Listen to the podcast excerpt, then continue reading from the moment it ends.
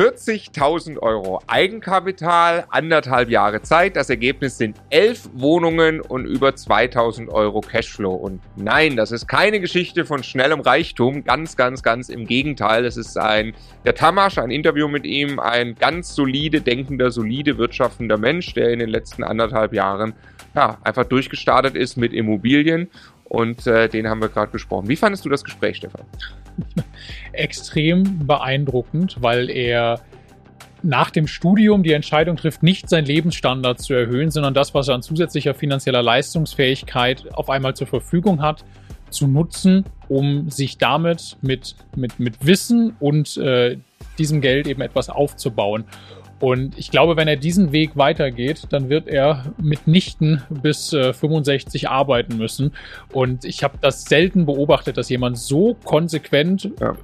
Disziplin und, und diesen Willen zu lernen miteinander verknüpft und diesen Weg beginnt in, in dem Alter. Also herausragend. Alle Immobilien-Mindset-Themen, die man so kennt, verinnerlicht und einfach umgesetzt. Ja. Und dadurch ist das Ergebnis extrem beeindruckend. Wir reden im Gespräch auch, wie er das alles äh, dann finanziert hat. Kommt irgendwann zu 100, 110 Prozent Finanzierung, warum das für ihn aber trotzdem eben sinnvoll ist und gut funktioniert. Ähm, wir reden über äh, Akquise, wie hat er die elf Wohnungen gefunden. Wir reden über den Standort ähm, wie er die Vermietung macht. Äh, ja, also ist, glaube ich, alles drin in dem Gespräch, was man wissen muss, ähm, wenn man selber etwas Ähnliches vorhat. In diesem Sinne, ganz herzlich willkommen bei Immocation. Wir möchten, dass möglichst viele Menschen den Vermögensaufbau mit Immobilien erfolgreich umsetzen. wenn du genau das tun möchtest, dann abonniere am besten einfach unseren Kanal. Der Immocation Podcast. Lerne Immobilien.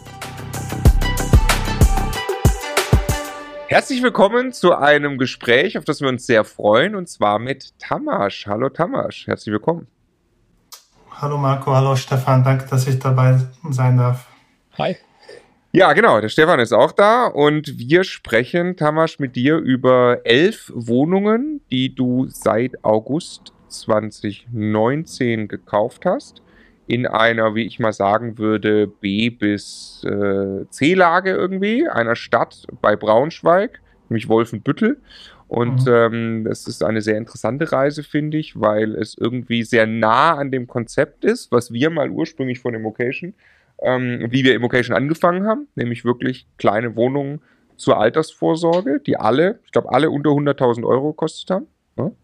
Ähm, die alle tolle, tolle Rendite haben, solide Renditen, um wirklich eine gute Altersvorsorge zu sein und eben auch was damit zu tun haben, dass du diesen Standort, von dem wir auch Leute abgeraten haben, erstmal für dich so ein bisschen erobern musstest und jetzt sehr glücklich mit dieser Entscheidung bist und die Standortauswahl für viele Leute ja auch ein großes Fragezeichen ist. Insofern wird das, glaube ich, eine sehr spannende Geschichte jetzt und ähm, wir fangen an. Du bist jetzt 29 Jahre alt Du bist überhaupt erst vor zehn Jahren nach Deutschland gekommen. Erzähl mal, was, äh, wer war der Tamasch vor Immobilien? Genau, also ursprünglich komme ich aus Ungarn und äh, ich, ich dachte mir, ich kann mal mein Studium in Deutschland anfangen und ähm, nicht nur die Immobilien, sondern äh, auch das Leben war schon damals im Süden halt echt teuer und so habe ich mich dann für Braunschweig entschieden ähm, habe dann quasi in Braunschweig ähm, in 2011 angefangen, Maschinenbau zu studieren und äh, genau, habe nach, nach, nach dem Studium quasi mich gefragt, okay, wie geht es jetzt weiter? Und äh, ich habe mich schon damals hm, sehr mit äh, Persönlichkeitsentwicklung beschäftigt. Ich habe gerne analysiert, äh, wie ticken quasi die reichen Menschen und äh, eigentlich war es immer so, dass die, dass die sich mit Immobilien beschäftigt haben. Und äh, ich habe dann halt angefangen, Bücher zu lesen, habe hab mich mit Leuten ausgetauscht, aber dieser Durchbruch war nie da. Und äh, deshalb habe ich halt immer nach Möglichkeiten ähm, gesucht, bis ich dann auf Immocation traf. Und äh, mit euch war ich sehr glücklich und das war quasi der Durchbruch für mich das, das freut uns natürlich sehr. Ähm, äh, wie, wann warst du fertig ungefähr im Studium? Das war in 2017. Also, da warst du Mitte 20. Korrekt. Und dann bist du Unternehmensberater geworden. Genau.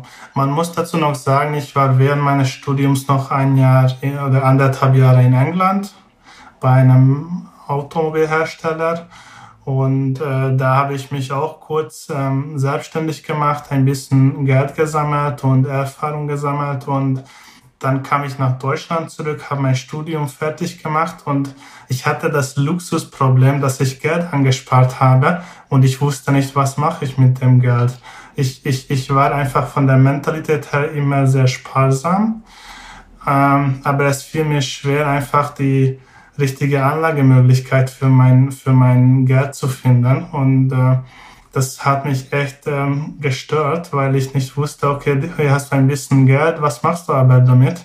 Ähm, für Reise oder für Partys wollte ich das nicht ausgeben. Mein Lebensniveau wollte ich auch nicht erhöhen und ich wusste, ich brauche halt eine Möglichkeit, ähm, wie ich dann halt in diese Immobilienwelt einsteige. Wie, äh, hast du eine Größenordnung? Wie viel Geld hast du da in etwa aufgebaut in der Zeit? Ja, in der Zeit, also bevor ich angefangen, das war so die Zeit, wo ich angefangen habe zu arbeiten, das war so circa um die 20.000 Euro. Mhm. Ähm, das wow. lag auch daran, dass ich ähm, während meines Studiums auch ähm, nebenbei immer gearbeitet habe und, äh, und, und wie gesagt, das Jahr in England war sehr gut und dann habe ich halt in der Unternehmensberatung angefangen und nach dem Studium habe ich einfach mein Niveau nicht angepasst und äh, ich glaube, das kennen viele, die frisch aus dem Studium kommen. Man hat einfach viel mehr Geld, als man braucht und dann kommt die Frage auf, okay, was mach, machen wir nun? Also, da, da, gucken wir uns jetzt ein bisschen betröppelt an, Tamasch, also, äh, äh, und kriegen ein schlechtes Gewissen. Bei uns war es genau andersrum. Ja. Wir haben äh, Monate bevor der erste Gehaltscheck kam vom festen Job schon den Lebensstandard erhöht und Im waren Voraus, dick essen und haben ja gesagt, ja, da Geld. kommt bald Geld. äh, ja, aber das ist sehr, sehr, sehr schlau, äh, sehr früh gedacht. Also äh, finde ich toll. Ähm, Deshalb stehst du mit 29 ja, da, ja. wo du jetzt stehst und wir haben überhaupt erst mit 30 angefangen damit. Ja, genau. Ich habe ja 100 Mal erzählt, mit 29 ja die Botschaft bekommen, wo ist eigentlich ihr ganzes Geld hin mit dem Gehalt, was sie hatten. ja. ähm, und hast du, äh, du, du sagst gerade, also ich meine, das ist ja schon krass, dieses Geld ab. Wir reden, glaube ich, über, das hast du im Vorfeld gesagt, irgendwie 40.000 Euro Eigenkapital, die du nachher zusammen hattest für Immobilieninvestitionen. Hm. Und ich will nur noch mal verstehen, wie die sich angehäuft haben. Du jobbst nebenbei im Studium, dann musst du ja, den, also es jobben ja viele Leute neben dem Studium, bezahlen aber damit ihren Lebensunterhalt. Und du hast trotzdem noch was zur Seite gelegt und kamst damit allein schon auf 20.000 Euro. Genau, also ich glaube, das ist bei mir auch wirklich die Erziehung, dass meine Eltern auch gerne dieses äh, sparsames Mindset hatten und das war bei mir fast übertrieben. Ich hatte auch rückwirkend halt Monate im Studium gehabt, wo ich nur 400, 500 Euro gebraucht habe, inklusive Mieter und alles. Und dadurch, dass ich halt immer Nachhilfe gegeben habe, nochmal Praktikas gemacht habe, dann war ich noch Werkstudent und äh, dann, dann, dann hatte ich halt immer so 400, 500 Euro Überschuss im Monat und das ist dann einfach im Laufe der Zeit ist das mehr geworden. Ne? Und äh, dann dieses eine Jahr in England, wo, wo ich dann wirklich als Ingenieur schon gearbeitet habe, das hat nochmal alles getoppt und äh, genau bis ich dann im Location ähm, angefangen habe, also die Masterclass, äh, da war ich auch schon, glaube ich, ein Jahr lang als Unternehmensberater unterwegs und äh, so kam halt diese Summe in, in, in guten sechs, sieben Jahren zusammen. Und äh, genau, also das ist aber auch bis heute eigentlich so, auch obwohl ich jetzt elf Wohnungen habe. Mein Lebensniveau ist jetzt auch nicht so, dass ich jetzt in einem Einfamilienhaus lebe oder so, sondern ich lebe immer noch, würde ich sagen, so sparsam. Und äh, sorge dafür, dass ich halt noch ungefähr die Hälfte meines Einkommens mindestens äh, für Investitionen sparen kann. Bemerkenswert, wirklich bemerkenswert. Ja, das wird hinten raus ein dickes Ende für dich nehmen, im ja. positiven Sinne. ja. ähm, ja, lass uns zu Immobilien kommen. Erste Wohnung, äh, wir reden genau über, den, über das Jahr 2019. Im August kaufst du die erste Wohnung. Mhm. Wie kam es dazu? Genau, also ganz am Anfang habe ich mir noch in England gedacht, wenn ich jetzt einfach weiter so arbeite, dann muss ich, kann ich jedes zweite Jahr eine Wohnung in Ungarn kaufen. Und wenn ich das dann ähm, 20 Jahre lang mache, dann habe ich zehn Wohnungen und muss nicht mehr arbeiten, ja. So, so war ungefähr mein Mindset und dann kam halt ähm, diese Geschichte mit äh, Immocation und Masterclass und dann habe ich gesehen, okay, es gibt auch äh, in Deutschland sehr gute Standorte. Es gibt hier eine Struktur, man kann sich da gut eingraben. Und äh, dann, dann habe ich halt einfach äh, die Standorte in meiner Gegend analysiert. Und so kam ich halt auf die Idee, ähm, mir Wolfenbüttel anzuschauen. Also bei uns in Braunschweig in der Gegend, sage ich mal, gibt es für mich viel größere Städte. Einmal Wolfsburg, einmal Braunschweig, ähm, Wolfenbüttel und dann Salzgitter und, und, und Braunschweig war schon damals für mich zu teuer, renditentechnisch, genauso wie Wolfsburg. Salzgitter war eher so vom Ruf her eher ja nicht so das Beste und, und äh, dann war ich halt kurz einmal in den Wolfenbüttel und ich war von der Stadt begeistert. Es äh, und dadurch, dass es halt in Braunschweig und Wolfsburg immer teurer wurde, wollten auch immer mehr Leute nach Wolfenbüttel. Ich sage auch immer, das ist so eine Art Speckgürtel von Braunschweig. Man ist wirklich in einer Viertelstunde da mit dem Auto. Und äh, dann habe ich mir die einzelnen Stadtteile angeschaut und war, mh, mm, war mehr als begeistert, weil, da, weil es da schöne Gegenden gibt. Wie, wie viele Einwohner hat, äh, also Wolfenbüttel habe ich nachgeschaut im Vorfeld, das hat 60. Ne? Mhm. Und der Landkreis hat 120. Weißt du, wie viel äh, Braunschweig hat? Ich glaube 270. Okay, und jetzt gucke ich nochmal. Hannover ist dann das größte ja. in der Nähe, ne? Korrekt. Was, was wird das haben, Hannover? Jetzt hast du mich. Warte, ich hab's gleich. Oh! 1,1 Millionen ah nee, in der Hauptwohnsitz in der Region Hannover. Okay. Ja. Das ist viel. Okay. Gut, okay, also da sind auf jeden Fall äh, grundsätzlich mal viele Menschen. Und, und Wolfenbüttel, wie, wie war das? Du hattest erst, äh, man hat über Wolfenbüttel nichts Gutes gesagt und du hast einen anderen Eindruck gewonnen. Ist das richtig? Genau, also der, der Eindruck, also schon andere haben mir einfach privat schon gesagt, dass es halt eine schöne Stadt ist. Ähm, und man kannte halt Wolfenbüttel, weil ja Jägermeister in, in Wolfenbüttel quasi produziert wird. Aber das, kann nur, das kann nur was Gutes sein. Richtig. Und, und, und so kam ich halt auf die Idee, klar, warum nicht? Schau dir das an. Und dann war es für mich ziemlich schnell klar, ähm, dass es halt ähm, in den nächsten Jahren bergauf geht und, und äh, dass es halt eine sehr gute Entscheidung sein kann, einfach aufgrund der Nähe und aufgrund der Preise und äh, der Nachfrage generell. Also ich habe in den Prognos äh, reingeschaut im Vorfeld. Dort ist es äh, 100, Rang 197, also in einer Liste von äh, mhm. ungefähr 400 Landkreisen, die bewertet sind. Also für die, für die Zuhörer noch äh, kurz erklärt. Und da gibt es ein, ein, ein, Ranking, was alle zwei Jahre rauskommt mit verschiedenen Indikatoren. Alle drei. Äh, alle drei. Und äh, das ist also ziemlich genau in der Mitte dieser Liste, Wolfenbüttel. Und auch, das gucken wir uns gerade mal so gerne an, der Dynamikrang, das ist also ein Unter, eine Unterkategorie in diesem Rating, wie sich das verändert, ähm, ist bei 200. Also da entspricht der Platz in dem Ranking aktuell auch ungefähr dem Dynamikrang, also der, ähm, der Veränderung, die man da so ein bisschen sieht. Ne? Und ähm, wo es sehr positiv abschneidet, ist ähm, äh, der Arbeitsmarkt. Da war der Rang besser äh, in, in, in, in dem Bereich. Ja. Und hast du dann angefangen, die Stadt erstmal anzufahren öfter und, und, und mehrmals einfach besucht, Immobilien besichtigt oder wie bist du vorgegangen?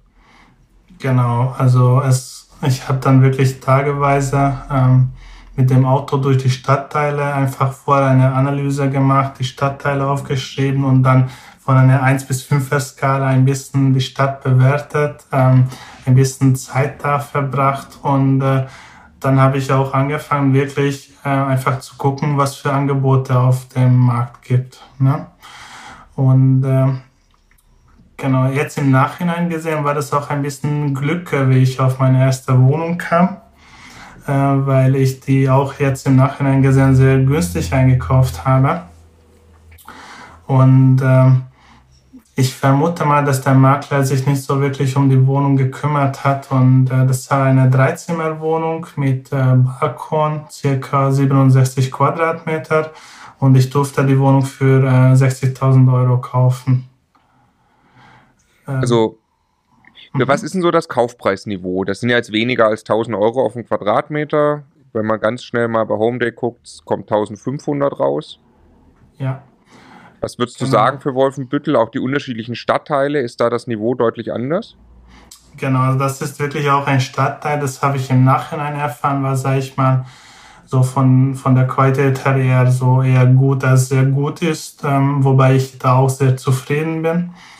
Und äh, also ich würde sagen, heute so 1500 ist sehr typisch. Ähm, und wo ich da gekauft habe, da waren, waren wir so bei 1200 Euro pro Quadratmeter. Und, und dann, dann wusste ich halt auch, ja, das passt alles. Ich konnte mir kurz die äh, Wohnung einmal anschauen. Ich habe den Mieter kennengelernt. Ich wusste, es ist andauernd. Aber ich dachte mir dann mit einer Ist-Rendite von 7,2 Prozent waren das, glaube ich, ähm, da kann man einfach zuschlagen und das ist das perfekte Lernobjekt für das erste Mal. So war meine Einstellung damals. Zumal ja 60.000 Euro, die, die Bankrate dürfte nicht gigantisch hoch sein. Ne? Ähm, wie hast du es finanziert? Genau, ich habe äh, damals ähm, gesagt, ich möchte erstmal gucken, wie ich meine Zinsbindungen streue. Ich habe 15 Jahre Zinsbindung ausgewählt und äh, Tilgung und Zinsen wollte ich halt so gering wie möglich halten. Ich habe jetzt 1,4% Zinsen ungefähr und 2% Tilgung. Also 170 Euro Bankrate, so Pi mal Daumen. Die du tatsächlich mit, mit, mit deiner Tätigkeit, deinem Einkommen als Unternehmensberater im Zweifelsfall auch über, über eine längere ja. Zeit zahlen könntest. Ne? Also deshalb äh, kannst du sowas tatsächlich auch als Lernobjekt, als erstes Objekt kaufen um diese Erfahrung einmal zu machen. Und äh, sollte da irgendwas schiefgehen, ruiniert dich das finanziell nicht. Ne? Genau. Also für mich ist das auch sehr viel so eine Frage des Mindsets und äh, ich sage halt immer, man tauscht oft Geld gegen Erfahrung und äh, ich muss sagen, mit der Wohnung habe ich auch tatsächlich sehr viel lernen können. Einfach weil ich ähm, nach der Übergabe schon zwei Wochen danach ein, ein Wasserschadenproblem hatte. Der Traum. So stellt man sich das vor, Guter Vermieter Start, zu werden, ja. oder? Hier steht sogar noch was von Explosion. Ich bin gespannt, was kommt. ja, das kam noch später. Also dieser Wasserschaden ähm, ist tatsächlich nicht in meiner Wohnung zustande gekommen, aber in der Wohnung über meiner Wohnung. Und dann hat sich der Mieter gemeldet, dass wohl irgendwie die Wand komplett nass ist in der Küche. Und so wie das auch immer ist, alles musste aus der Küche raus, Trocknergerät rein und äh, dann, dann jetzt im Nachhinein gesehen, das ist für mich eine der Learnings, was ich mitgenommen habe. Ähm, da, da lag dann das Angebot vor und ich, ich war ein Anfänger, blutiger Anfänger und, und, und kannte mich halt null aus und ich habe dann der, der Verwaltung gesagt, hier, kümmert euch bitte drum, ich habe jetzt noch kein Netzwerk. Ähm, äh, lass das bitte dann alles äh, renovieren. Und, und da halt die Schwierigkeiten mit dem Mieter, weil das kurz vor Weihnachten war. Äh, dann hatte, hatte die Versicherung viel zu tun, die, die, die Firma auch, die das reparieren sollte. Und dann habe ich erfahren, dass es dann auch über Weihnachten nicht repariert wird, äh, nicht fertig gemacht wird. Dann war mein Mieter ziemlich nervös, dass er halt über Weihnachten mit drei Kindern ähm, ohne Küche bleibt. Mhm. Was ich im Nachhinein auch komplett verstehen kann. Es war eine sehr doofe Situation. Er hat auch eine Mietminderung äh, bekommen. Aber lange Rede, kurzer Sinn. Es, äh, Im Januar wollten wir das fertig machen und dann kam die Geschichte, wo irgendjemand im Keller äh, mit einer Glas, äh, Gasflasche rumhantiert hat und dann ist diese Gasflasche dann explodiert. Im Keller? Im Keller, genau. Und das war wohl so heftig, dass dabei auch die Fensterscheiben im Treppenhaus gesprengt sind und auch. um Gottes Willen. Ist jemand zu Schaden gekommen, oder? Nee, Gott sei Dank nicht, soweit ich weiß. Aber die, die äh, Türzeigen der äh, Eingangstüre für die Wohnungen sind auch teilweise kaputt gewesen. Und ja, als mir die, mein Mieter das Video geschickt hat, dann dachte ich mir auch, okay, was habe ich dann eingekauft? Yeah. Wasserschaden und Explosion, das ist auf jeden Fall viel schlimmer wird es erstmal nicht, ne? Nee, aber im Nachhinein war das also, hm, Stand jetzt ist das alles auch gut. Der Mieter im Nachhinein ist jetzt auch happy und der, der lebt da gerne. Klar, das war halt eine Ausnahme, das kam auch noch nie vor und äh, ich hoffe, dass es auch nie nochmal vorkommt. Aber generell das Haus und die Gegend ist auch trotzdem gefragt und ich mache mir auch gar keine Sorgen, wenn irgendwie, wenn ich neu vermieten muss. Ich habe in der Zwischenzeit auch die Miete erhöhen können weil das einfach Rent war. Somit bin ich jetzt bei 8%. Und äh, es ist aber immer noch Luft, ungefähr noch 100 Euro Luft nach oben. Ähm, was ich aber nicht, nicht äh, forcieren will, weil ich mit dem Mieterstand jetzt einfach glücklich bin. So, jetzt wird es langsam richtig spannend. Wir unterbrechen nochmal kurz für die Masterclass 2021. Die Bewerbungsphase steht unmittelbar vor der Tür. Kommender Samstag, den 8. Mai 2021, vergeben wir die begehrten Plätze für die Masterclass 2021. Die sind stark begrenzt. Wir mussten das letzte Mal über 1000 Bewerbern dann leider eine Absage schicken. Warum sind denn die Plätze so begrenzt? Das Programm ist halt ein sehr individuelles, wo wir wirklich jeden Teilnehmer mit diesem Team von 25 Coaches persönlich betreuen, mit ihm eine ganz persönliche Strategie erarbeiten, ihn in der Umsetzung begleiten und so weiter. Und das ist schlichtweg nicht beliebig skalierbar und wir haben deshalb ganz bewusst entschieden, dass wir das auch nicht versuchen wollen, dieses Programm irgendwie so groß wie möglich zu machen. Und genau deshalb ist das Programm eben begrenzt. Ja, und das machte deshalb uns auch wirklich große Freude. Es ist wie so ein bisschen eine, eine Familienveranstaltung, die Masterclass-Familie. Das Ganze würde tatsächlich seinen Charakter verlieren, wenn wir jetzt äh, probieren würden, das Programm zu verdoppeln oder zu verfünffachen. Deshalb bitte, wenn du Interesse hast, am besten gleich bewerben am Samstag, 8.5. eben 2021 unter www.immocation.de slash masterclass. Lass mich mal einmal noch mal kurz auf diesen Wasserschaden eingehen, weil das ist ja sowas, mhm. also was heißt das, Vermieter zu sein? Ist ja eine Frage, die sich sehr viele Menschen stellen, die, äh, die darüber nachdenken, Immobilien zu kaufen. Und so der berühmte tropfende Wasserhahn oder irgendwie sowas ist ja immer ein, oder ein die Gedanke, der da kommt. Gasflasche, was, die explodierende was Gasflasche hat man eher seltener im Kopf, genau. Aber was, äh, wie lief das ab? Also wie hast du von diesem Wasserschaden äh, erfahren? Was hast du dann getan? Du hast gesagt, irgendwie die Hausverwaltung informiert, aber was, was würdest du heute tun mit, mit der Erfahrung, die du mittlerweile hast? Mhm. Also erfahren habe ich, habe ich das, weil mein Mieter ähm, Sachen geschickt hat und mich angerufen hat. Der hat deine Nummer und hat sich direkt bei dir gemeldet, okay? Genau, mhm. genau, genau. Also das habe ich immer meinen Mietern angeboten, dass ich da, wenn was ist, dann können sie sich melden. Also nicht wegen, wenn Wasser antropft, aber wenn was ähm, Signifikantes ist, dann sollen sie sich melden. Und danach habe ich ehrlich gesagt gar nicht so viel mitbekommen, weil dann, dann waren halt die Versicherer da. Ich war nicht mal vor Ort. Der Mieter hat mich immer informiert. Und äh, das lief alles über die Hausverwaltung. Ich habe dann auch mit der Hausverwaltung telefoniert. Dann haben die mir ein Angebot vorgelegt ähm, mit, äh, mit, ähm, mit, äh, mit, äh, mit der Schadensmeldung, ne, was alles repariert werden muss, mit den Kostenvorschlägen. Und jetzt im Nachhinein, ähm, da gibt's auch, soweit ich weiß, ähm, so gut wie immer die Möglichkeit, ähm, die, die Renovierung selbst zu übernehmen und sich darum selbst zu kümmern und äh, dass man quasi selbst Handwerker beauftragt. Ähm, jetzt im Nachhinein würde ich das machen, weil ich da einfach die Erfahrung gesammelt habe. Wenn das über die Verwaltung läuft, dann kann es durchaus länger dauern.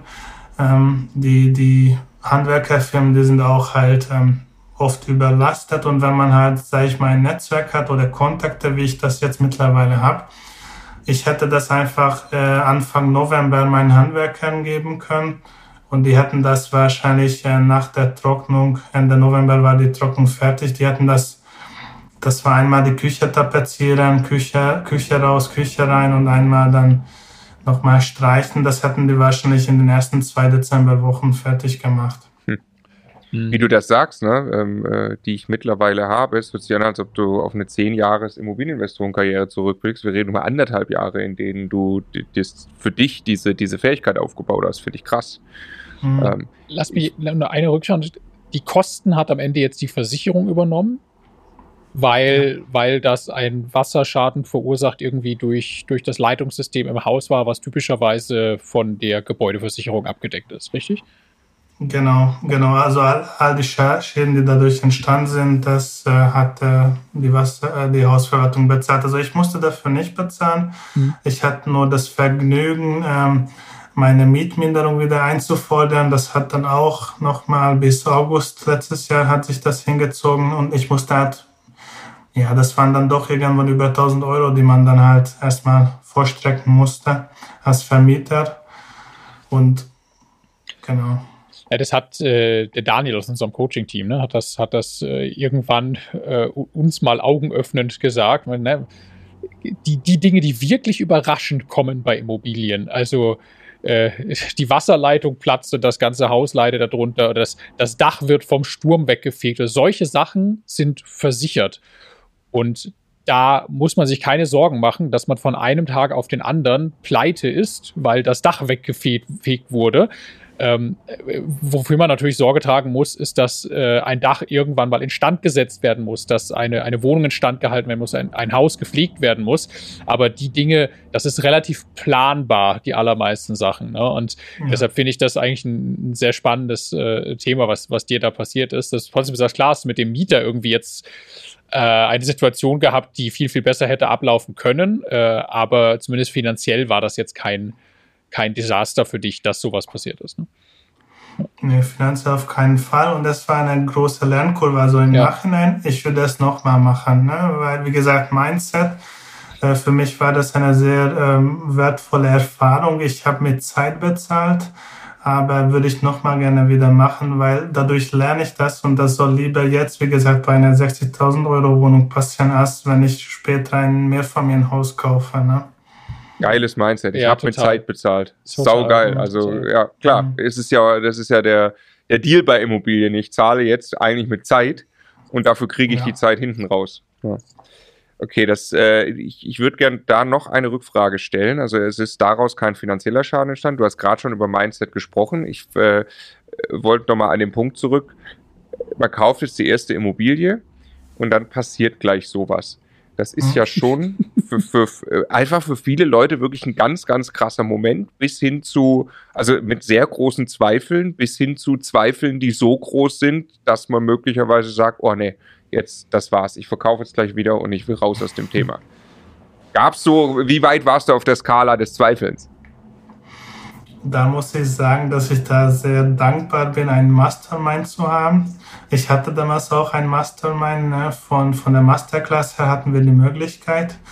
Und ähm, da muss ich gestehen, wir sind immer noch, also wir treffen uns bis heute noch, wir haben uns gestern wieder getroffen, ähm, wir sind zu dritt und äh, das Geil. ist wirklich ein Mastermind, wo wir wirklich all unsere Probleme, sag ich mal, diskutieren können und das hilft so ungemein. Das war dann auch halt da direkt bei dem Wasserschein so. Ne? Damals hatten wir noch unser Coach auch mit dabei von Immocation und, und dann, dann haben wir halt, sag ich mal, anstatt Panik zu äh, haben, haben wir gemeinsam gesagt, cool, wir, genau das ist ja, was ein Investor macht. Wir lösen Probleme und optimieren.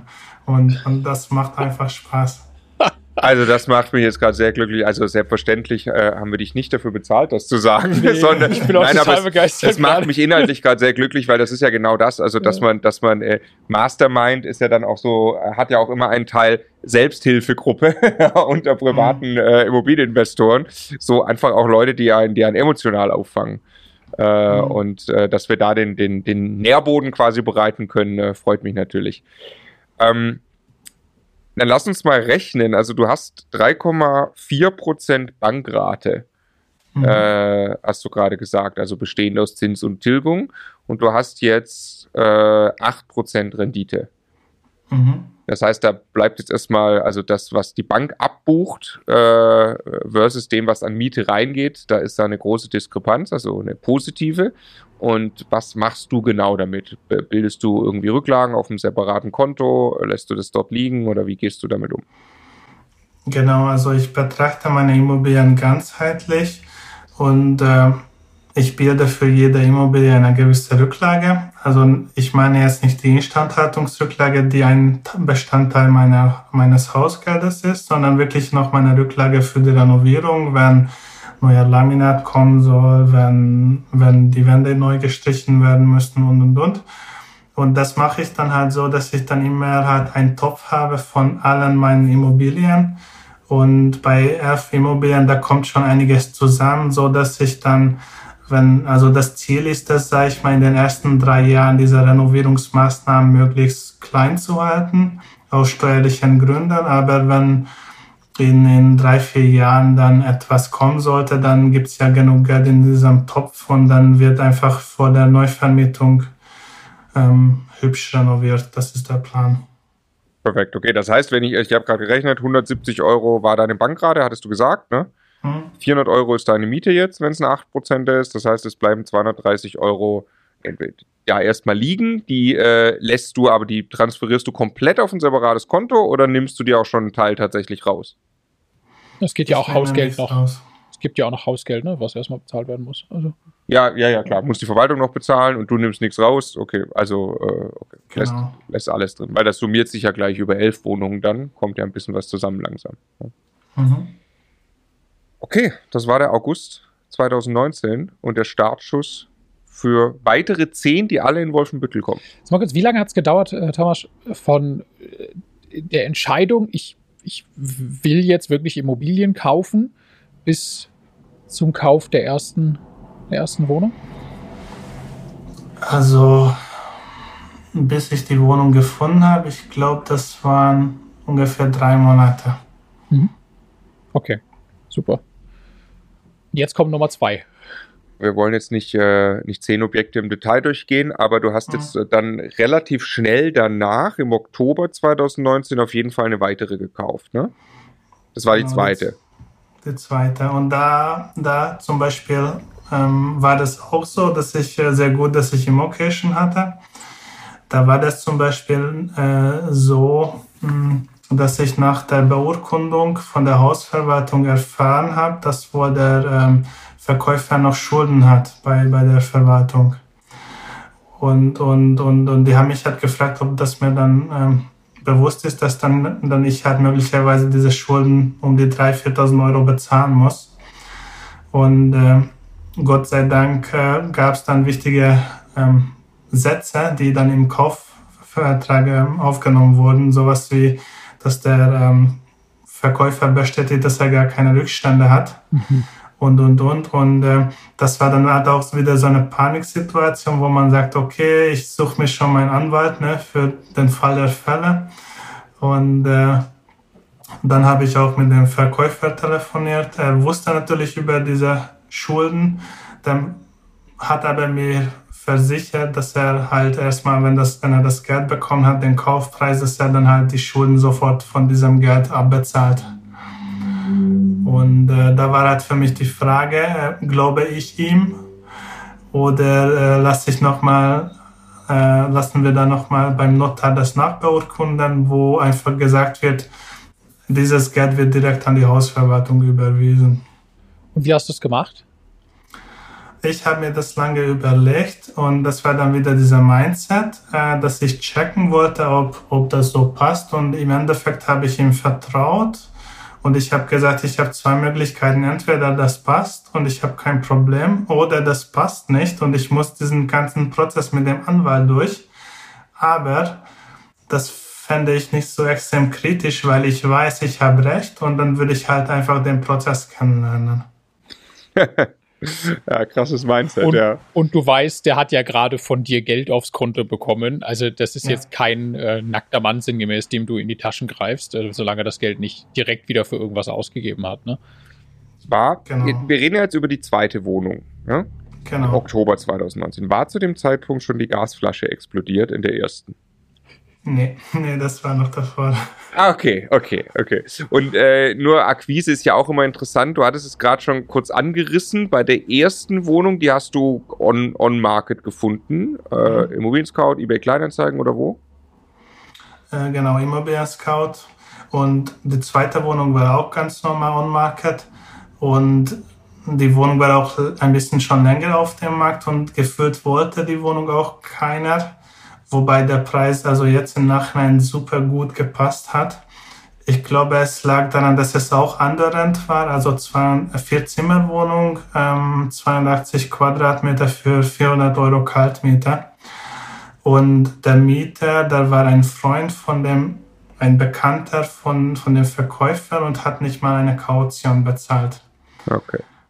Und, und damit gab es halt dieses Risiko, was macht man jetzt? Ähm, aber ich, ich habe das halt eingepreist und dementsprechend für fast 1000 Euro pro Quadratmeter eingekauft. Ich habe 85.000 Euro für die Wohnung bezahlt. Und dann habe ich halt versucht, mit dem Mieter zu reden und einen, einen Kompromiss zu finden. Und dann habe ich die Miete sofort auf 450 Euro erhöhen können. Äh, als Gegenleistung wollte er, dass wir gemeinsam Laminat verlegen im Flur und im, in der Küche. Das haben wir dann auch gemacht. Und, und äh, dann dadurch war auch dieser Kontakt ganz gut zwischen uns. Und du hast die gekauft mit also ungefähr 5 Euro auf den Quadratmeter Miete. Was, ja. ist, was ist normal in Wolfenbüttel? Wie würdest du die, wenn du die jetzt neu vermieten würdest, auf den Markt geben?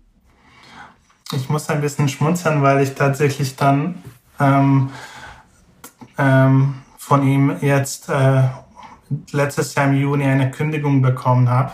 Ah ja. Äh, das war aber wirklich nur Glück äh, aus meiner Seite. Also erstmal dachte ich mir, ach nee, ich muss mich um die Vermietung kümmern, aber dann habe ich gecheckt, das ist genau die Wohnung, die bei mir andererend ist und ich kann das halt als Chance nutzen. Und äh, ja, der Zustand der Wohnung ist halt äh, renovierungsbedürftig. Deshalb konnte ich das nicht so, äh, also ich habe jetzt äh, ab August letztes Jahr für 520 Euro neu vermietet. Das sind, ich glaube, 6,50 Euro pro Quadratmeter. Also du hast die gekauft mit 400 Euro Miete, dann hast du dich geeinigt mit dem aktuellen Mieter auf 450, er kündigt mhm. und dann bekommst du wie viel? 520. 520, genau. Und ich habe bewusst die also Marktmiete, wenn, wenn die Wohnung renoviert ist, ich würde so um die 600 Euro schätzen. Also ich, bei der Vermietung hat mich auch ein Makler angeschrieben, dass er das wohl auch gerne teurer vermietet für mich. Und dann habe ich gesagt, nee, ich will es nicht. Also das ist bei mir auch so eine Eigenheit. Ich bin halt der Meinung, ähm, ich achte sehr auf die Vermietung, weil für mich der Mieter das Herzstück meiner Investition ist.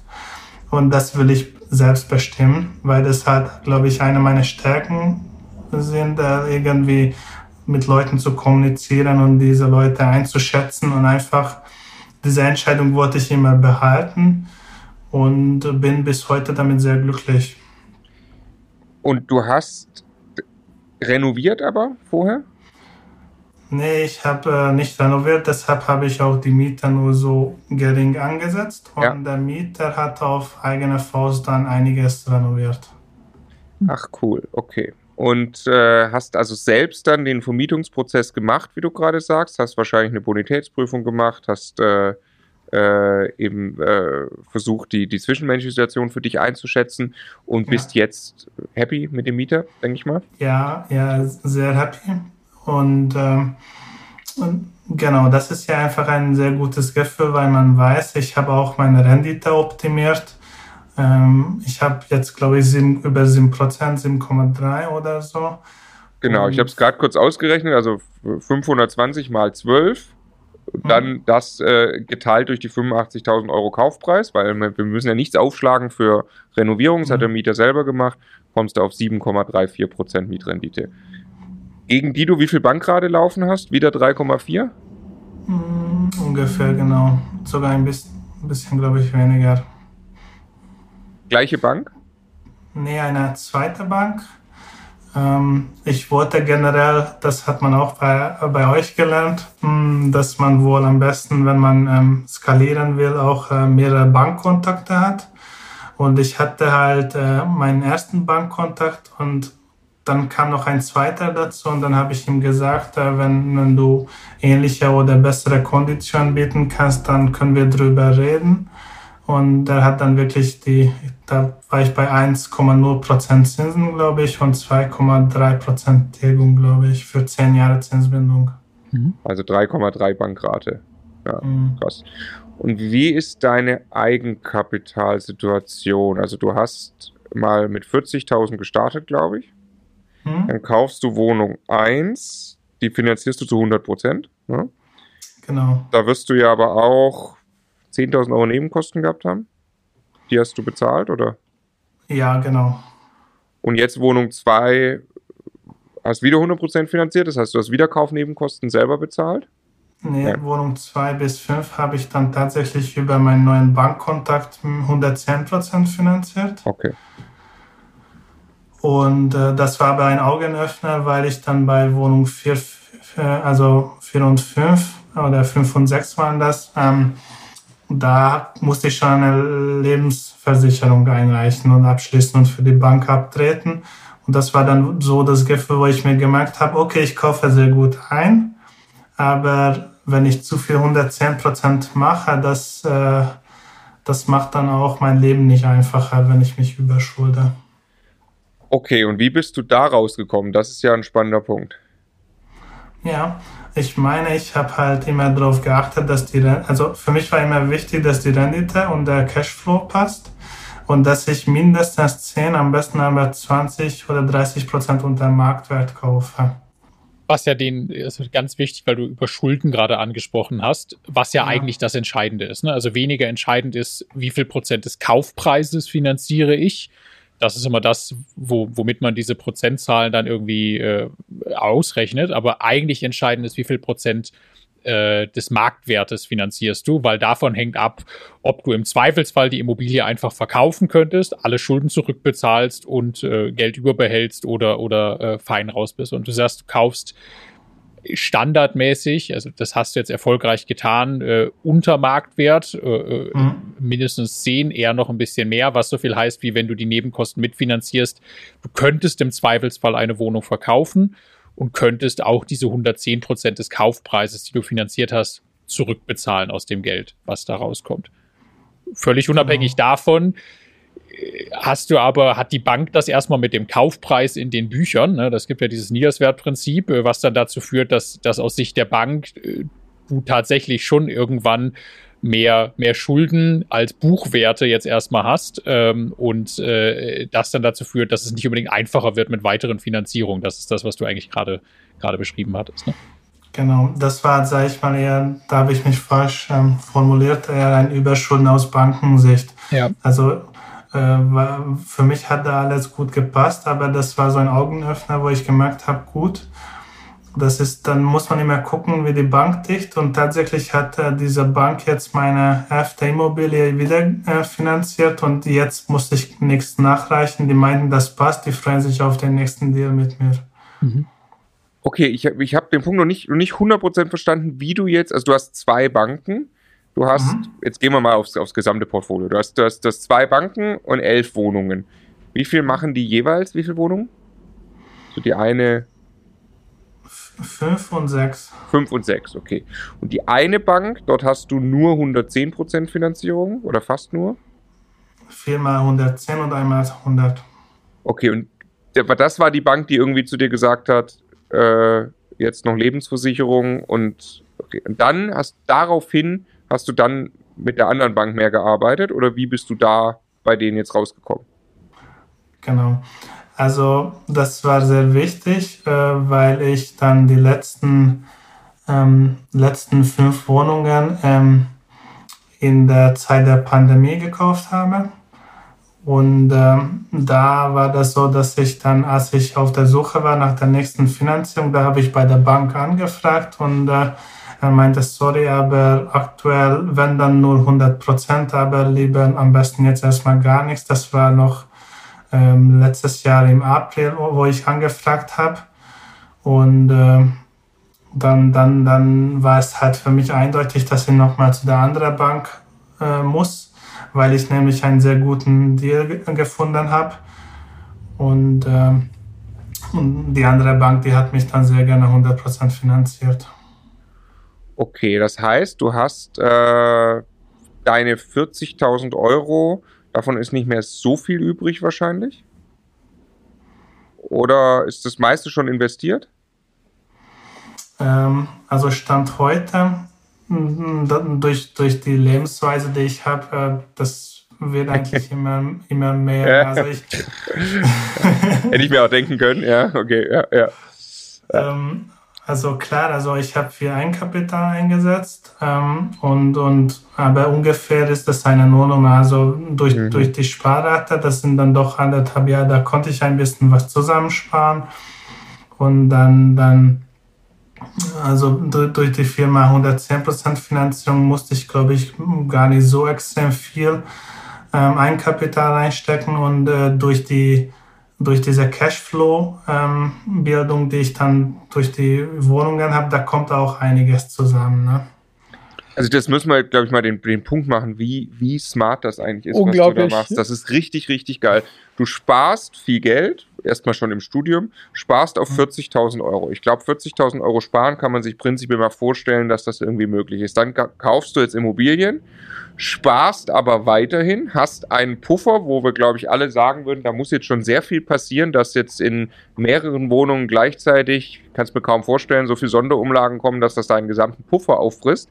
Gleichzeitig kaufst du Wohnungen, die irgendwie hier alle, glaube ich, 7% aufwärts sind ähm, und Bankraten haben von maximal 3,5%. Das heißt, äh, die Hälfte der gesamten Mieteinnahmen bleiben erstmal für dich irgendwie übrig, musst noch ein bisschen Hausverwaltung zahlen und den Rest aber gibst du auch nicht aus irgendwie jetzt gerade, sondern ganz im Gegenteil, du sparst ja schon auf der einen Seite weiter und hast aber hier noch, baust dir hier ein weiteres Rücklagenpolster innerhalb der Immobilien auf. Da kann sich ja jeder überlegen, wo das über fünf bis zehn Jahre zwangsläufig dann hinführt und, und dann tatsächlich irgendwann dir natürlich die Möglichkeit gibt, auch mal Geld aus dem System rauszuziehen. Finde ich ganz toll. Das ist so, so, so stark, weil du, weil du kommst ja aus dem Studium und du einfach diesen Punkt, nicht den Lebensstandard ja, an der Stelle ja. zu erhöhen, sondern das, was mehr an Geld frei wird, hierfür zu nutzen. Also einfach nur die, die, den, den Punkt, an dem man den Lebensstandard erhöht, ein paar Jahre in die Zukunft zu legen und in diesen paar Jahren einen Haken an das Thema finanzielle Vorsorge zu machen. Weil, weil es tut ja nicht weh, etwas später den Lebensstandard zu erhöhen. Also mit etwas Abstand. Uns ist es nicht gelungen, ja, aber, aber das ist, das ist so stark, Sagte wenn du mit der, Mitte 30, ja, wenn du mit Mitte 30 dann irgendwann zurückschaust, das, das habe ich einfach, das habe ich erledigt in den letzten Jahren. Ja, ne? ich, ich, ich, ich, ich, ich wage noch eine, eine steilere Prognose, ähm, äh, auch wenn es darum nicht geht, aber ich glaube, wenn du einfach so weitermachst, musst du mit 40 nicht mehr arbeiten, wenn du nicht willst. Glaube ich. Ich glaube, du kaufst weiter Immobilien. Das funktioniert für dich. Ich glaube, du baust äh, Cashflows und Rücklagenpolster auf. Wenn du da quasi nicht für dich größenwahnsinnig wirst, äh, könntest du theoretisch sagen, jetzt bin ich an einem Punkt, wo ich das Gefühl habe, ich bin echt finanziell frei. Kurze Unterbrechung, nochmal der Hinweis auf die Immocation Masterclass 2021. Wir vergeben wieder die begehrten Plätze und zwar jetzt am Samstag, am 8.5., also direkt am besten gleich bewerben unter www.immocation.de slash masterclass. Ja, und es ist eine ganz besondere Zeit gerade mit dieser Gesamtsituation, die wir haben. In dieser Krise liegen aber auch unglaubliche Chancen, insbesondere am Immobilienmarkt. Es gibt ganz, ganz tolle Objekte, die wir jeden Tag sehen, die den Besitzer wechseln. Wenn du da dabei sein möchtest, dann freuen wir uns auf dich. Ja, die Wohnimmobilien haben einmal mehr bewiesen, wie krisensicher sie sind. Und wenn dieses ganze viele Geld, was gerade in den Markt gespült wird, für Inflation sorgt, dann werden wir uns sicherlich auch nicht beschweren als Immobilieninvestoren. Also macht große Freude, gerade Immobilien zu kaufen. Uns selbst auch. Wenn ihr das auch auch machen wollt, wenn wir es vielleicht zusammentun wollen, dann am besten jetzt gleich bewerben am Samstag unter www.immocation.de slash masterclass. Genau, das ist das Ziel. Also die Situation so. ist aktuell sehr angenehm und äh, ich mag meine Arbeit und es ist auch jetzt nicht so, also nach, seitdem ich arbeite, man gönnt sich auch ab und zu was und als Unternehmensberater hat man auch einen Dienstwagen und äh, ich sage aber immer, man, man, man sollte versuchen, wenn man zum Beispiel eine Gehaltserhöhung hat, dass man das halbiert, dass man die Hälfte für sich nimmt und die andere Hälfte dann halt äh, einfach investiert. Und, äh, und, und da habe ich mich auch sehr, sehr gerne in das Thema reingelesen. Ne? Da gibt es diese Stufenmodell, wo man einfach mal erstmal versuchen muss, 10% zu sparen. Dann sollte man mindestens für sechs Monate lang ähm, das Nettoeinkommen an der Seite gespart haben und, und, und. Und das habe ich halt alles gemacht und irgendwann kommt man zu der, zu der Stufe, wo man dann halt ähm, lernen muss, wie man das Geld wieder anlegt, dass es dann sich nochmal vermehrt und das klappt halt durch diese Strategie sehr gut, wobei man auch sagen muss, dass es gar nicht so einfach ist, so sieben oder acht Prozent in Wolfenbüttel zu kaufen. Hm. Wie machst du es denn? Akquise ist ja, also du hast elf Wohnungen. Wie viel davon hast du, wie, wie hast du die gefunden? Alle elf im Überblick quasi. Ja, also im Nachhinein, ähm, ganz am Anfang war das noch äh, einfach, was heißt einfach, aber anders, weil der, der Markt nicht so ähm, gesättigt war. Damals, Dann, vor anderthalb Jahren, meinst du? okay, ja. ja, also danach ist das richtig explodiert und die Nachfrage ist auch viel gestiegen und die Preise halt auch. Ne? Also die Preisanstiege sind sehr krass und äh, ich habe jetzt auch zwei oder drei Wohnungen, wo ich ähm, privat gekauft habe, also ohne Makler. Hm. Und da war das ja schon sehr praktisch, dass man sehr erfahren war, dass man die Prozesse erlebt hat und äh, dass man da sehr gut vorbereitet war. Ich hatte meine Bankkontakte und ich bin schon mit einer Reservierungsvereinbarung zu, zu der Besichtigung gegangen. Ich wusste, was, was die Wohnung wert ist und äh, die beiden Wohnungen konnte ich kurzfristig reservieren und die anderen hatten, sag ich mal, keine Chance gehabt und und, und, und, und, und wenn man das Wissen hat und wenn man weiß, okay, genau die Wohnung will ich haben, muss ich haben, dann dann zieht man das durch. Äh, der Verkäufer ist happy, weil er auch nicht mehr Zeit reinstecken soll. Und so habe ich zum Beispiel zwei Wohnungen noch gekauft. Und weil du gerade schon sagst, der Markt ist sehr, also ich habe ja 2015 angefangen. Dort haben also viele Leute gesagt, es ist zu Ende, es ist mhm. jetzt schon so teuer, äh, geht nichts mehr. Äh, wie ist dein, dein Blick in die nächsten äh, ein, zwei, drei Jahre? Du kaufst weiter in Wolfenbüttel? Und glaubst du, du findest für dich attraktive Deals? Ja, genau. Also ich versuche jetzt aber auch ähm, jetzt nach, nach 10 oder 11 Wohnungen ein bisschen zu diversifizieren. Also ich habe mich jetzt auf einen zweiten Standort noch erweitert, einfach ähm, das Risiko zu reduzieren, weil Wolfenbüttel doch eine gewisse Abhängigkeit hat von, von einem Autozulieferer hier aus der Gegend. Ähm, aber genau, also solange die Zahlen passen, werde ich ganz normal ähm, investieren und äh, bei einer 7 oder 8 Prozent, da werde ich nicht Nein sagen. Ich glaube aber, dass es viel mehr in die Richtung Off-Market gehen muss. Und wohin diversifizierst du in, ähm, äh, sage ich mal, bessere oder noch aggressivere Lagen? Also meine erste Wohnung, die habe ich jetzt in äh, Hildesheim gekauft. Ah, okay. Sebastian, mhm. kennst du zufällig? Genau. Ja, sehr gut. Okay. Er hat mir auch ein bisschen geholfen. Ach cool, okay. Sebastian Machens, äh, im ersten Durchgang der Masterclass gewesen. Ich glaube immer noch einer der Rekordhalter, weil der während der Master, da war es noch drei Monate Masterclass, 36 Wohnungen gekauft. Also äh, unfassbar. Ähm, was nicht, also ich, nicht das erklärte Ziel der Masterclass ist. Überhaupt nicht. Nein, nein, ich sage ja Rekordhalter. Also einfach der Aber ist manche halt, Leute halt, drehen einfach durch. Der, und wenn Hildesheim, wenn jemand Hildesheim sagt, stelle ich mir sofort ihn vor. Er arbeitet ja mit Ben zusammen, mit seiner Geschäftspartner. Und ich war ja da einen ganzen Tag und äh, wir sind die Immobilien abgefahren. Unfassbar, die beiden. Also ganz äh, geil, dass du ihn auch schon kennst und dass ihr vernetzt seid. Äh, sonst äh, hätten wir das jetzt unbedingt nachholen müssen. Ähm, ich würde gerne mit dir noch über ähm, Zeitmanagement sprechen. Also als Unternehmensberater, anderthalb Jahre, elf Wohnungen. Hat dein Tag mehr Stunden als bei anderen oder wie machst du das? Äh, nein, hat der Tag nicht. Ähm, es ist natürlich viel Aufwand und man muss aber auch sehr diszipliniert sein. Also ich habe jetzt auch irgendwie, sage ich mal, auch mit meinen Projekten etwas Glück gehabt, dass da Ähm, ja, also es, es ist schon viel zu tun, aber man, man muss jetzt nicht am Wochenende arbeiten oder so. Und äh, dadurch war das halt immer machbar, dass man ein bisschen was in der Mittagspause oder vor der Arbeit, nach der Arbeit ähm, etwas dann für die Wohnungen tut. Ne? Und äh, wenn das Commitment da ist, und bei mir ist das ja da, dann, dann, dann ist das machbar. Also im, im Nachhinein gesehen, elf Wohnungen sind zwar viel, aber ich habe auch ein paar auch verpasst, die ich hätte auch kaufen können und vielleicht, ähm, also das, das könnte auch sogar noch mehr sein. Aber wie hast du es, wie hast du du hast ja viel Zeit in deine Ausbildung investiert, in dir Wissen mhm. anzueignen, ähm, logischerweise auch Besichtigungen und so weiter durchgeführt. Hast du, Hast du dann dafür das Wochenende genutzt, also irgendwie einen Immobilientag die Woche quasi gemacht und oder wie, wie hast du das äh, umgesetzt? Weil, also von mal morgens vor der Arbeit und in der Mittagspause äh, oder, oder, hat das ausgereicht? Nee, also für die Besichtigungen habe ich dann immer ähm, gebeten, dass dann die Besichtigungen irgendwie äh, 17 Uhr oder später stattfinden oder halt am Wochenende. Mhm. Und, und das war dann immer ähm, ausreichend. Und ich war halt dann wirklich an vielen Samstagen unterwegs oder halt irgendwie ganz früh am Morgen. Dann habe ich gesagt, dann wenn dann, dann um 8 Uhr äh, die Besichtigung. Und dann muss man halt eine gewisse Flexibilität ähm, zeigen und, und dann funktioniert das. Und, und irgendwann ist man so gut drin, ähm, dass man halt auch bei der Besichtigung, sage ich mal, wenig Neues kennenlernt.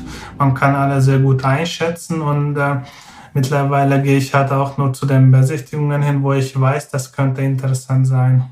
Was schätzt du, wie viel hast du besichtigt bei elf Käufen am Ende? Puh, schwer zu sagen. Also hm, vielleicht Was? sogar um die 100. Also, ja, Respekt, Respekt. Ja. Krasses Commitment. Ja, und was du sagst, ist, also ich war zwar vorher nicht Unternehmensberater, aber ich glaube in einem, in einem Job, der äh, recht ähnlich von der, von der Zeitgestaltung war im Konzern, äh, mhm. da kann man ja schon auch Dinge möglich machen. Also es ist ja äh, in, ich sag mal, in, in, in modernen Konzernen oder wie auch immer, ist das ja normal, dass man, dass man remote arbeitet, dass äh, mein Chef und ich saßen nie am selben Ort, äh, mein Team saß nie am selben Ort wie ich. Äh, das heißt, es hat einfach jeder für sich gearbeitet und die Dinge organisiert und dann konnte man auch äh, Makler eben mal schnell zurückrufen oder so. Ne? Also das genau. war dann schon möglich. Ne? Ähm, dann lass uns mal die Summe von deinem Portfolio so ein bisschen, bisschen greifbar machen und, äh, und, und mal kurz gucken, wo du, wo, du so, wo du so stehst. Weißt du ungefähr, was du Kaufpreise addiert hast über die elf Wohnungen? Ja, äh, ich glaube, das liegt ungefähr bei zwischen 700.000 und 800.000 Euro. Okay, genau, also ja, okay. 800.000 Euro, du hast, äh, ähm, rechnen wir auf 800.000 Euro 8% mal, nee, 7%, sagen wir mal, Mietrendite, oder? Hm? Also mal 0,07, da hast du im Jahr 56.000 Euro Mieteinnahmen, ich rechne mal durch 12, hast du 4.600 Euro Mieteinnahmen jeden Monat. Ganz grob. Und dann mhm. haben wir jetzt vorhin gelernt, du wirst ungefähr die Hälfte an Bankrate haben. Ja, das kommt gut hin. Okay, das heißt, du hast jetzt jeden Monat kommen 4.600 Euro rein, 2.300 gehen raus, die anderen 2.300 packst du auf die Seite, beziehungsweise überweist noch ein bisschen was an die Hausverwaltung. Ähm, okay. Und das, genau, also Miete, okay. Und das, äh, äh was glaubst du, wohin geht das? Also willst du noch das Doppelte aufbauen. Äh, du hast gesagt, du diversifizierst ein bisschen in Sachen Standort jetzt. Äh, hast du noch viel Größeres vor oder ist, ist bald Schluss oder willst du Fix and Flip vielleicht mal machen sogar? Oder was glaubst du, was passiert mit dir in fünf bis zehn Jahren als privater Immobilieninvestor? Ähm, also, wie du schon richtig gesagt hast, Eigenkapital ist schon ein Engpass. Das, ähm, das muss man schon auch sagen. Das ist dann ähm, ja, irgendwann wann ein kritischer Punkt ist. Aus dem Grund habe ich jetzt auch Interesse daran, Richtung äh, Fixen Flip zu gehen. Ich hatte nämlich noch ähm, die letzten, also die Wohnung 8, 9 und 10, die habe hab ich, äh, da habe ich auch Modernisierungskosten finanziert und da die Bauleitung gemacht. Und äh, das lief auch sehr gut. Und äh, nach der Renovierung gingen wir dann in die Neuvermietung und dadurch konnten wir auch sehr gut optimieren. Und das hat mir auch Spaß gemacht. Das war sehr stressig, aber da habe ich gesehen, ich kann es. Ich habe das Netzwerk mittlerweile. Und deshalb mache ich mir Gedanken Richtung Fix und Flip, damit man äh, dadurch ein bisschen Eigenkapital generiert und äh, mittelfristig oder langfristig hätte ich auch äh, Interesse daran, eine ähm, Unternehmensstruktur auszubauen. Es ist alles privat gekauft bisher, entnehme ich dem. Genau. Aber du überlegst jetzt eine GmbH, wahrscheinlich denkst du auch über Mehrfamilienhäuser nach mittlerweile, oder? Richtig, genau. Cool, okay. Und, aber das heißt, du willst auf jeden Fall weitermachen, du willst de deutlich mehr, ne?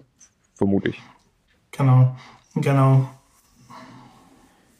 Also, ich bin schwerst beeindruckt. Also wirklich absolut geil. Und äh, sage vielen, vielen herzlichen Dank, Tamasch, für das sehr spannende Gespräch. Danke, vielen Dank.